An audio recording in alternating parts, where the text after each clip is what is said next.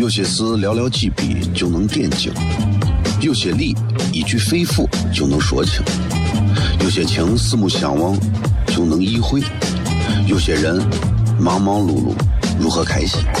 每晚十九点，FM 一零一点一，最纯正的陕派脱口秀，笑声雷雨，荣耀回归，包你满意。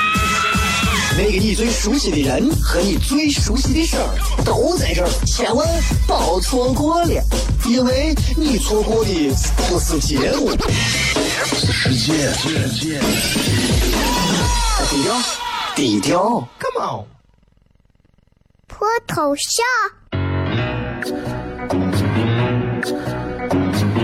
什么是脱头像？我怎么会知道？我才三岁，拜托，我就知道一点。你应该听，笑声雷雨，哈哈哈哈！因为这就是歌头秀。还有，因为他是我爸爸，哈哈哈哈！好笑吧？这就对啦。节目吧。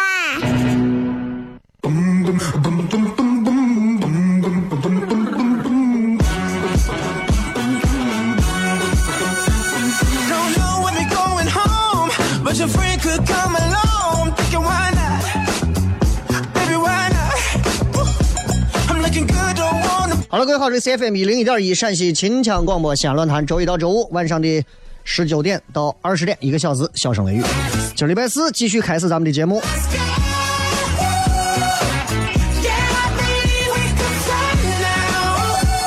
哎呀，今天一过完，明天听说是冬至了，要吃饺子了。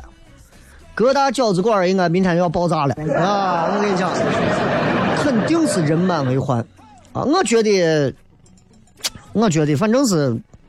就人们吧，总是在这些节日当中寻找一些过去的影子。我记得在我小的时候，在我还小的时候，每年到冬至的时候，我家一定会包饺子。回到我爷我奶家的时候，每次都会给我包饺子。然后，不管是羊肉馅儿的，还是猪肉馅儿的，啊，都会包饺子。啊，然后你就会感觉到说，为啥今天一定要吃饺子？老人们会给你灌输。不吃饺子会把耳朵冻掉，然后你之前觉得烦，多少年之后你再回想这些话，你会觉得莫名的感动，就觉得还有一个人愿意在你耳边叨叨你烦你，特别好，啊，特别好，特别好。所以明天又是吃饺子的时候，希望我也能成为那个会偶尔烦着你们的人。明天想吃饺子的就吃点饺子。其实我觉得啊。动不动耳朵那个都是开玩笑的话，关键是一份念想，一份对逝去往昔的牵挂，对吧？就是这样，啊！希望大家不管是有钱没钱的，都能吃个饺子嘛，对吧？意思一下，实在吃不了饺子，你自己包个包子，假装是饺子，对吧？哎，今天咱们 微博上啊。还是要跟大家玩一下互动啊！这个今天的互动话题简单明了，一句话说一说你最近关注了什么八卦，你们都可以跟我说，什么八卦都可以啊，大到娱乐圈的，最近岳云鹏呀，什么对吧？然后小到各种周边的，你邻居的，你领导的，你听过的电台的、电视台的各种，你们有啥八卦咱爆出来啊！我都给你回答一下。八卦这个事情真的还挺好玩的，我真的跟你讲啊，就是因为不是每个人都关注八卦，其实我也不是一个特别在意八卦的人，但是有时候你跟你讲啊，就是稍微关注一些八卦的东西，还这真大众娱乐，你明白吧？那就是这样，其实人要学会观察生活。生活绝对不是像我们电视电影上演的一样那么的美好，或者是那么的现实，或者是怎么样。生活永远是多样态，同时在展现给你。比方说，前面飞过来一片、一群美丽的小鸟，从你头上飞过，从你的城市上空飞过。你除了抬头看，除了感叹生命的美丽之外，成熟的人会怎么想？他还会想到这些鸟是一边飞一边在那把，对吧？哎，所以今天的互动话题，希望能够让大家都能把自己的八卦说一下，不管是谁都可以。来，好，进到广告回来之后，笑声雷雨。有些事寥寥几笔就能点睛，有些理一句肺腑就能说清，有些情四目相望就能意会，有些人忙忙碌碌如何开心？每晚十九点，FM 一零一点一，最纯正的陕派脱口秀，笑声雷雨，荣耀回归，包你满意。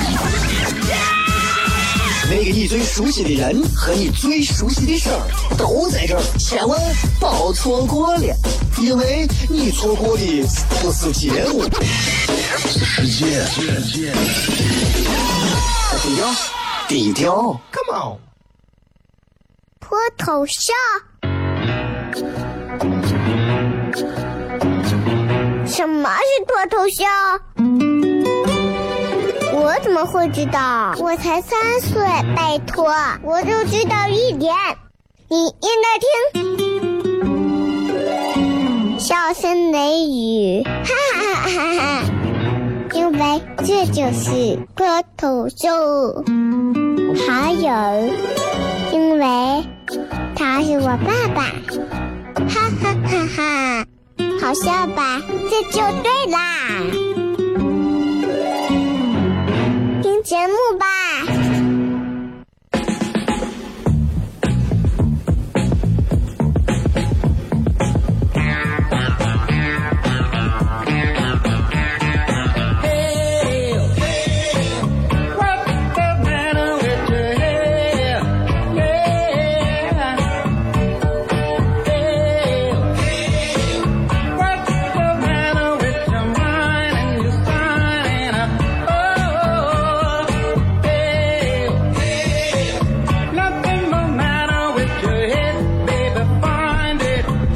欢迎各位继续回来，笑声雷雨，各位好，我是小雷。再跟大家说一遍，就是咱们今天的互动话题啊，就是呃，这个八，就是八卦。你最近关注了什么八卦，或者你知道什么八卦啊？对吧？这条消息禁止我七百个前女友参与。来，咱们跟各位继续聊聊天啊，就是今天礼拜四晚上还有这个开放麦啊。其实最近就是事儿也比较多啊，然后开放麦吧，其实也没有也没有怎么说，就是这周就是一场开放麦，也没有商业演出，因为要歇一周嘛。啊，圣诞节、平安夜嘛，对吧？然后很多朋友要出去玩呀，干啥的？啊，我们也休息一周。下周，今年的最后一场商演在三十号啊，还有最后一场，想来看的朋友抓紧，好吧？人一到了中年啊，用张爱玲的话来讲，就是人到中年的男人，时常会觉得孤独，因为啥呢？他一睁开眼睛，周围都是要依靠他的人，却没有他可以依靠的人。前段时间发生了一件事，啊，在应该是在十二月十号左右，有一个程序员啊接到公司电话说来公司一趟，来了之后呢，领导跟他谈话，谈话内容很简单，第一个，你已经被列入了裁员的名单；第二个，公司将低价收回你的股权。然后呢，他早上九点到的办公室，十点的时间，啊，他没有坐电梯。然后呢，到了十点半左右，他直接从二十六楼跳出去。然后有一个文章就在说，说他在二十六楼的待的我几分钟，徘徊的我几分钟里头，也不知道这个男人的脑子里在想啥。可能他在想着那句他根本开不了口的话，就是“媳妇儿，我失业了。”回想一下这个事情，很心酸，很心酸。最近还有一个事情，呃，是在十二月的十三号，啊，然后朴树在录一个叫《大事发生》的这个现场，他在唱歌，唱送别。啊，就是那个什么。嗯，到地连天，天噔噔，就这首歌，他唱到什么？情千里，酒一杯，声声离滴催。反正我大概就那个调吧。因为我我对这句歌词很有印象，他唱到这一句，情绪一下就失控了，然后。歌声就变得非常的哽咽，然后面容抽动，泣不成声。啊，我看这个视频了，啊，然后他转过去开始捂着脸大哭。五天前，他是在朴树也是在跟朋友在郑州演唱会前的那个晚上，他也是不知道为啥聊着聊着就哭起来，就。我就在想，作为一个男人啊，内心得有多苦才能到这个地步？他唱送别的时候，就他说嘛，他在唱这首歌之前，朴树说了这么一句话，他说：“有时候觉得生活就像炼狱一样，特别难熬。”所以我也不知道他唱这首歌的时候想到啥，你就会觉得他苦。他站到那儿也不说话，你也光想掉眼泪。人到中年的男人，很多时候的哭泣是没有办法张口去讲理由的，啊，就像有一些绝望一样，只能深深的压到胸口。然后再讲一件事儿，就是前段时间呢，我这个看微博，微博上有这么一个信息，一个串串店的老板发的，说。有一天夜里头很晚了，啊，他店里头来了一个客人，点了两瓶啤酒，要了一碟子的小串，在外头吃，在外头坐了很久，这个男的坐了很久，然后快凌晨的时候，外头下雨了，下大雨，他就开始哭，这男的就开始哭，也不进去躲雨，你想想就是户外的那种夜市嘛，坐到外头，浑身都给浇透了。老板也也不敢去叫他进来，也不敢打扰他，因为也不知道他身上发生啥。但是如果你们想一想，作为一个旁观的朋友去看，会不会忍不住也是心里发酸？因为如果不是生活所迫，谁会这样默默的承受呢？对吧？然后在咱西安火车站以前也拍过一个特别著名的一个一个图片雪景啊。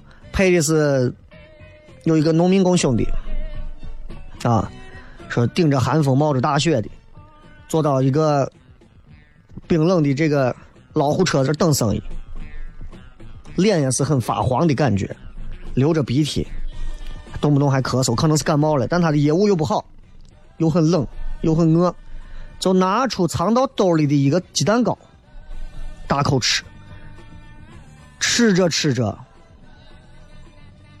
突然红了眼睛，低着头，就开始无声的哭泣。当时火车站人啊也是，对吧？人头攒动的，很多人都忙着，要不然就是拍雪景啊、堆雪人啊，没有任何人会留意这个埋头哭泣的男人。再讲一件事 啊。这个今年八月份的时候，当时那个台风叫天鸽的台风到珠海，台风十四级，风势很猛，对吧？树都倒了，所有人都躲起来。结果呢，有一个五十三岁的姓周的一位男子，看到他的小货车在外头停着，冲出去。邻居说：“你不要命了？”他说：“我怕我的货车让风吹倒了。”他十几天前才买的，因为风特别大，货车是摇摇晃晃，拿手拧。拧在拿手拧蹭，结果台风的劲儿太大，直接把车掀倒，当场压死。第二天他就五十四岁的生日，很多人都说他太傻了，对吧？为了避免几万块钱的损失，搭上一条命。但有个网友就说的也是一针见血的，说贫穷最悲哀的地方就是总觉得什么事情只能拿命挡。命比纸还贱。其实这样的例子很多啊，前面讲的都是很多中年男子的例子。我之前在这个某这个竹签烤肉吃烤肉，晚上跟我媳妇两个人夏天的时候散步，逛那吃个烤肉，啊，要上一瓶啤酒，然后我们就注意到我们后面那一桌坐了一个女的，女的应该看上去也就是个四十岁左右不到，三十到四十之间吧，三十五到四十吧，啊，然后呢，穿了个长长的连衣裙。戴着一个蓝色还是个啥框的一个很浮夸的一个太阳眼镜你要知道那是夏天的晚上十点十一点，他就一个人坐到那儿喝啤酒，前面放的几串烤肉也没有咋吃，吃着吃着就开始哭，一边喝酒一边哭，过一会儿趴到那儿，把脸整个埋到这个胳膊里头哭，过一会儿呢又是。起来扶着头，拿手撑着头，接着哭。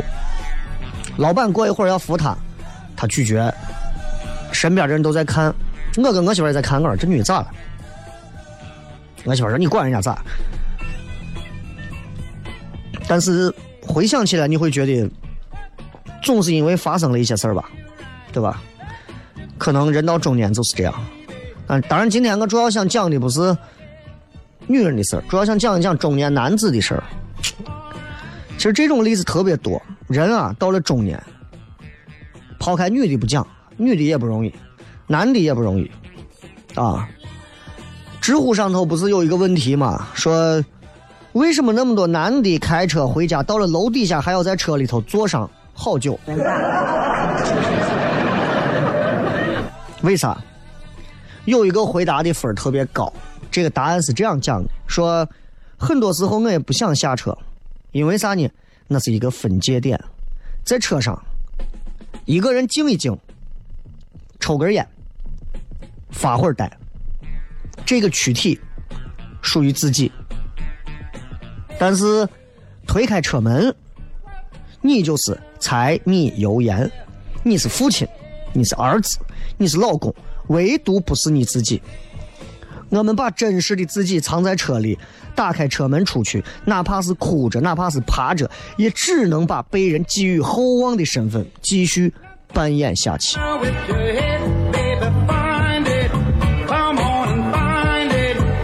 姜文在有一个叫“叉叉”的中年说嘛，说中年嘛是个卖笑的年龄，对吧？既要讨老人的欢心，也要做好儿女的榜样，还得时刻关注老婆的脸色，还得不停迎合上司的心思。中年就是这样，为了生计，脸面、房子、车子、票子要不停的周旋。后来就发现，激情这种东西对于中年人就是一种浪费。梦想对于中年就是一个牌坊，守得住忠烈，你还得做一个好的婊子。人到中年，男人就是就处在这么一个特别独特的阶段。一个人在这个时候开始思考人生。但是发现这是距离最真实的你其实最远的时候，而且一个中年男人还会受困于他的事业、健康、家庭各种关卡危机，身不由己，力不从心。上周的时候，跟朋友一块喝茶，有人还感叹说：“之前还是宝呢，现在一下就长大成负担和寄托了。”咱们回来片。有些事寥寥几笔就能点睛，有些理一句肺腑就能说清，有些情四目相望。就能意会，有些人忙忙碌碌如何开心？每晚十九点，FM 一零一点一，最纯正的陕派脱口秀，笑声雷雨，荣耀回归，保你满意。那个你最熟悉的人和你最熟悉的事儿都在这儿，千万别错过了，因为你错过的不是节目，是世界。低调，低调，Come on。脱头像？什么是脱头秀？我怎么会知道？我才三岁，拜托，我就知道一点。你应该听，笑声雷雨，哈哈哈哈。因为这就是脱头秀。还有，因为他是我爸爸，哈哈哈哈，好笑吧？这就对啦，听节目吧。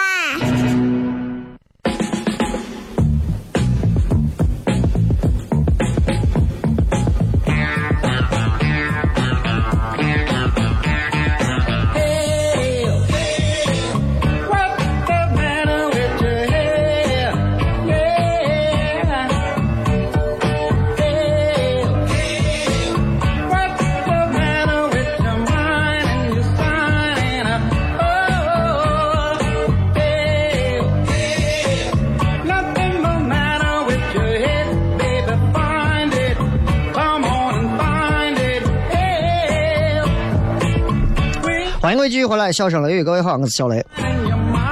所以说，人到中年不容易啊，对吧？中年不容易啊。嗯、中年危机这个东西，也不是说光是男人，对吧？其实男人、女人都是一样的，都会经历到中年危机。啊，呃，你想一想，大家，尤其是正在听节目的很多已经三十多岁的。进入中年危机的朋友们，三十五六往上走啊！你现在家庭、孩子、长辈可能都齐全了，你一个月可能有八千工资了，你的职位上升什么的可能都只能看命了，对吧？毕竟有玻璃天花板嘛。工作勤奋啊，但是加班干啥的？你要给老师请假，让老师多帮你带一会儿娃啊。没事呢，还要在微信群里头隔三差五的去拍老师的马屁。我其实我我特别受不了的就这一点，就是我特别庆幸的就是我家人现在有人帮我，包括丈母娘啊啥帮我带娃，就避免了我去直接接触到这种情况。我我是真的是我经常看啊，就在我娃他们班级或者是整个幼儿园的这个群里头啊，这些家长们表现出来那种，哎呀，那种。那种感觉，你知道吧？就是大家那种，不管是怎么样，就是那种看着一派和谐的那种战队形你知道，这真的是。老师可能会发一些娃们在幼儿园的一些视频啊，或者啥发到群里，然后老师们统一排队，辛苦老师，辛苦老师，辛苦老师，辛苦老师，辛苦老师，辛苦老师，辛苦老师。你就生怕一个人没有发，你这个家长你不发这句话，好像你娃在学校老师接下来就要把你娃掐死，对吧？这微信群里头必须要拍老师的马屁呀！家长，你有时候想，你你以前用微信是用来干这事儿的吗？对吧？那。经常嘛，你说这个个人生活，你男娃女娃都一样。尤其我今天再说说女的，刚刚说男的，女的也是。你比如你老公再比你多赚一点，比你多挣一点，对吧？经常出差，压力山大，你呢？咋办？攒钱还准备再买个二套房，弄个首付，对吧？老人身体不好，现在到了中年人的年龄，最怕的就是半夜接到家里电话，害怕的很。你如果现在十七八岁，你半夜接到家里电话，你可能，你可能光是考虑继承遗产的事情，对吧？小孩也是这样。我给你们讲，尤其是现在有了娃之后，哎，记住，绝大多数的朋友，请你们记住，我们所有人的娃，大多数情况下资质都是平平的。包括我自己，我都觉得我娃就是个普通娃。我根本不会说是因为他 怎么样，我就一定相信怎么。我首先把他就当一个普通娃，虽然我打内心对他有所期待，但是我目前为止就把他当成一个普通娃，因为他没有表现出得天独厚的艺术才华，或者是某方面的过人之处，对吧？但就这，你学习班得上吧？动不动你咱们交钱，动不动学费上万，正常吧？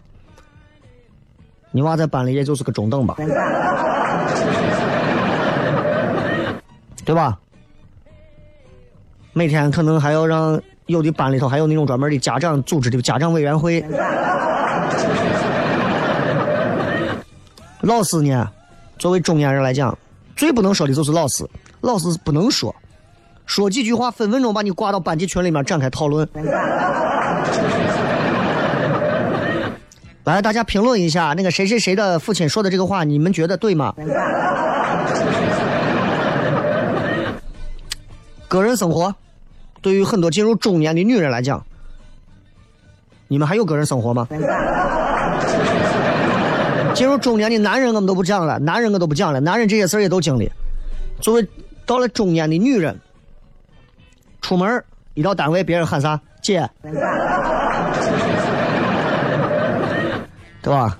你对对着镜子一照，一脸的褶子，小姑娘就觉得你跟他们都不是一个物种了。啊，你要是上个 B 站随便刷个视频，别人一看，哟，姐你这么时尚的。单位呢？单位就那样了，对吧？加班，加班加到很晚，常态。加班加到多晚你都。都是这样，你可能会认为你以前会想到的是，呀，我工作我上班，这一定是那种，一定是那种谈笑风生的那种工作会议，错了吧？没想到人到中年之后，你参加的会都是那些没完没了鸡毛蒜皮扯淡的会。爱情呢？爱情也是啊，爱情也有啊，对吧？结了婚，结了婚之后，你记住，尤其进入中年开始。结了婚之后，夫妻之间的关系、团队关系比恋爱关系要更明智。谈感情，谈感情解决不了任何的生活问题。老公看你柴米油盐，觉得你没有年轻时候文艺清纯。然后你出差一个礼拜，老公可能带娃吃一个礼拜的麦当劳。中年危机累不累？嗯，当然累。下班想找人喝酒吧？家里还有娃呢。纠结到最后，为了娃算了吧。哎，也就想安安静静的跟男人一样坐到车上多坐一会儿。摇号没有摇上，家里就一辆车，还不够分的。中年人的态度就是这样，中年人会觉得身边时时刻刻都有人，但是你时时刻刻觉得孤独。同意的话，摁一下喇叭。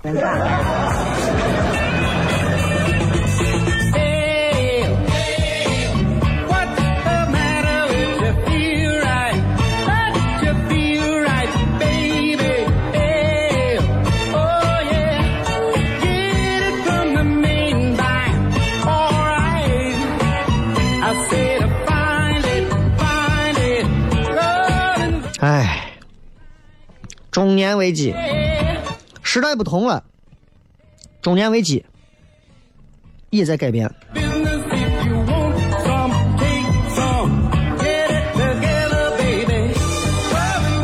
中年危机有很多的表现，再简单的说回来，男的女的都有的一些话说回来，比方说肥胖，对吧？你身体走样，身体走样，最后导致你的因为身体变形走样。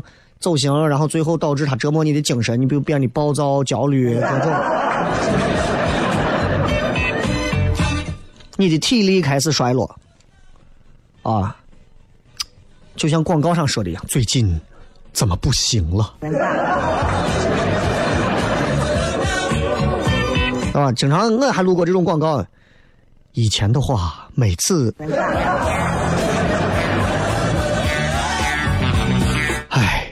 怎么办呢？啊，信息焦虑，过度的信息焦虑，看到很多东西都害怕。你看看现在朋友们，你们尤其很多中年朋友们，你们的那个所谓的微信订阅号里头有多少个红点你都没有点开过？你们每天唯一做的一件事情就是把那些红点点掉，你们根本不会看订阅号。所以我现在每天，你看我也不会天天给你们发，因为我知道你们不是每个人每天都会看的，看我东西干啥的？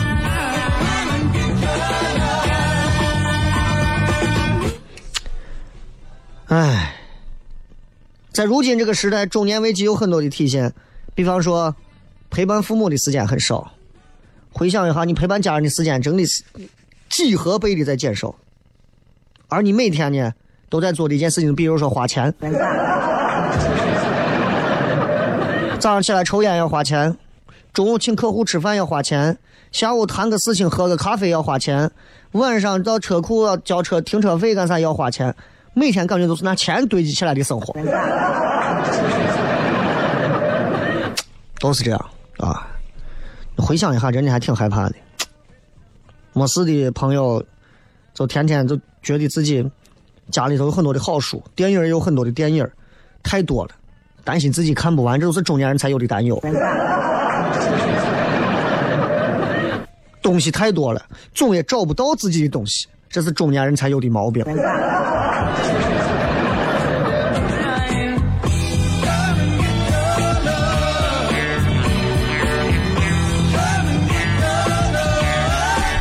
今天跟大家聊一聊关于中年的事情，中年的男人，中年的女人，中年的生活，中年的人生。绝大多数每个人都会经历到，希望到那个时候你也会有所感触。进入广告，快来开始互动。脱头像？什么是脱头像？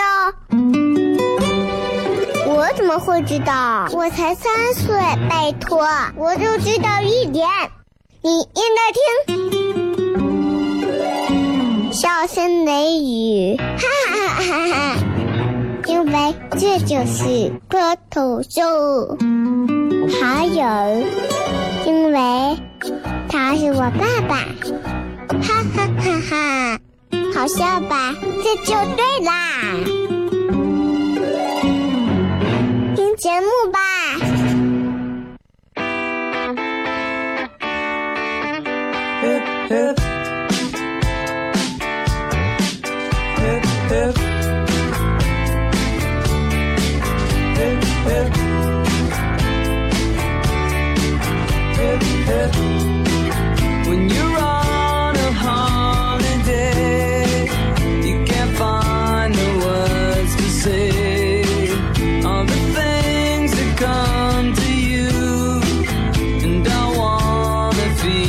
欢迎各位继续回来，笑声雷雨。最后时间来看一看各位发来的各条好玩留言。一句话说一说，最近关注了什么样的八卦？咱们来看一看啊。往事随风说，郭德纲会不会用侯耀华的事儿做包袱？啊，岳云鹏会不会承认出轨？郭德纲会不会大义灭亲？我跟你讲啊，其实第一个。就是岳云鹏这个事情，嗯，怎么讲？就是昨天看完这个事情之后，我媳妇对我说：“嗯，你呀，有一天啊，我跟你讲，要是红了火了，你要小心，不要让人家把你拍到。所以你要玩，你就趁现在。”我说谢谢，我知道了。然后他一脚就上来。哼，早知道你想玩。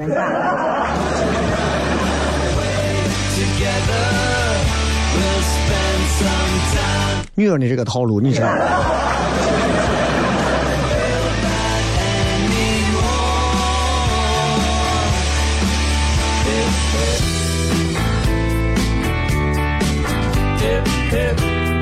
再看，嗯，这个。侯耀华这个事儿吧，咋讲呢？就是，咱不是相声圈的。说实话，呃，侯耀华有一些演的作品，我还觉得挺有意思的。就单说作品来讲，侯耀华也好，郭德纲也罢，岳云鹏也罢，我没有任何哪个人反感的。我反感的是艺术背后的那些唧唧歪歪的那些东西，这是我不喜欢。这也是我决定就不要加入相声圈的一个。啊，因为我身边经常能听到这些啊，这个相声，这个相声社团里头，这个谁跟谁不对付了，谁跟谁不燃了，谁跟谁不咋了，大家不都是在搞艺术吗？为什么要分那么开啊？又不是说华山派、峨眉派，这边是峨眉派的玉女剑法，对吧？那边是什么崆峒派的什么七伤拳，各个的学的东西不一样。都是相声嘛，彼此之间还能怼成这个样子，挺没劲的。这个我真的是我不太喜欢这个东西，就是就是他们说，哎，你不知道啊，这东西当中啊，人家这个要论资排辈，有什么咋的？我其实我挺不喜欢这种东西，而且我不喜欢，就抛开相声圈来讲，我其实不喜欢的是那种任何一个团体一进去以后就搞那种论资排辈的东西。现在包含到哪些什么？现在外头有一些那种草台班子的什么司仪团队也搞这种东西。啊，有一个大群，大群里头比方有五百个司仪，你想进入到他们更近一个级别的好群，比方说这五百个人的是黄铜群、青铜群，然后你想进他们的白银群，你要交钱，白银群可能有一百个人，然后一百个人里头可能有三十个人是黄金群，黄金群再有十二十个人可能是这个钻石群。最后剩十个人是王者群，你要交钱才能进到不同的群里头，害怕不害怕？你们就是主持个婚礼吗？你们要疯吗？你们适合带兵打仗，你发现了？当然了，每个人都有自己喜好不喜好，每个人有每个人的运营方式。我也没有说人家相声有啥问题，也没有说人家司仪圈有啥问题，我就是谈谈我个人的一些看法而已。仅代表我个人观点啊，仅代表我个人观点啊，不服来打。到自己的墓说才知道何洁她前夫叫又忘了，我也不记得了。哎呀，我就我就想我我有印象何洁的时候是啥时候？是我还在正在外头还在混搭着参加节目的时候。那会儿我参加完零五年，我参加完猫人的那个时尚什么魅力主持秀。那一届的时候，北京的有一个叫施洋的，一个叫柳岩的两个人。现在施洋已经不红了，柳岩现在很火嘛，对不对？然后何洁就是在那个时候才上的超级女声，一下火了。李宇春啊那一代，现在回想一下，就是何洁在我心目当中，有时候看看，还能是我的青春呀。居然从某个角度讲，何洁和科比在我心中是一个级别分量。饶志柔说都说我前男友的对象丑，我想知道有多丑啊！李玟有一首歌《Mirror Mirror》，告诉我，Who's the ugly girl on the wall？这个布哈林说最近一直在研究和岳云鹏去酒店的那个女娃，他哥到底和我认识不认识？人家就算去酒店。可能不过就是去切磋一下曲艺，或者是台研读一下台本就好像我有一天带个女娃到康复路的某个皮具城，我给女娃买了一个三百块钱的鳄鱼的手包，你们能说我们两个人就怎么样了吗？世人总是太爱联想。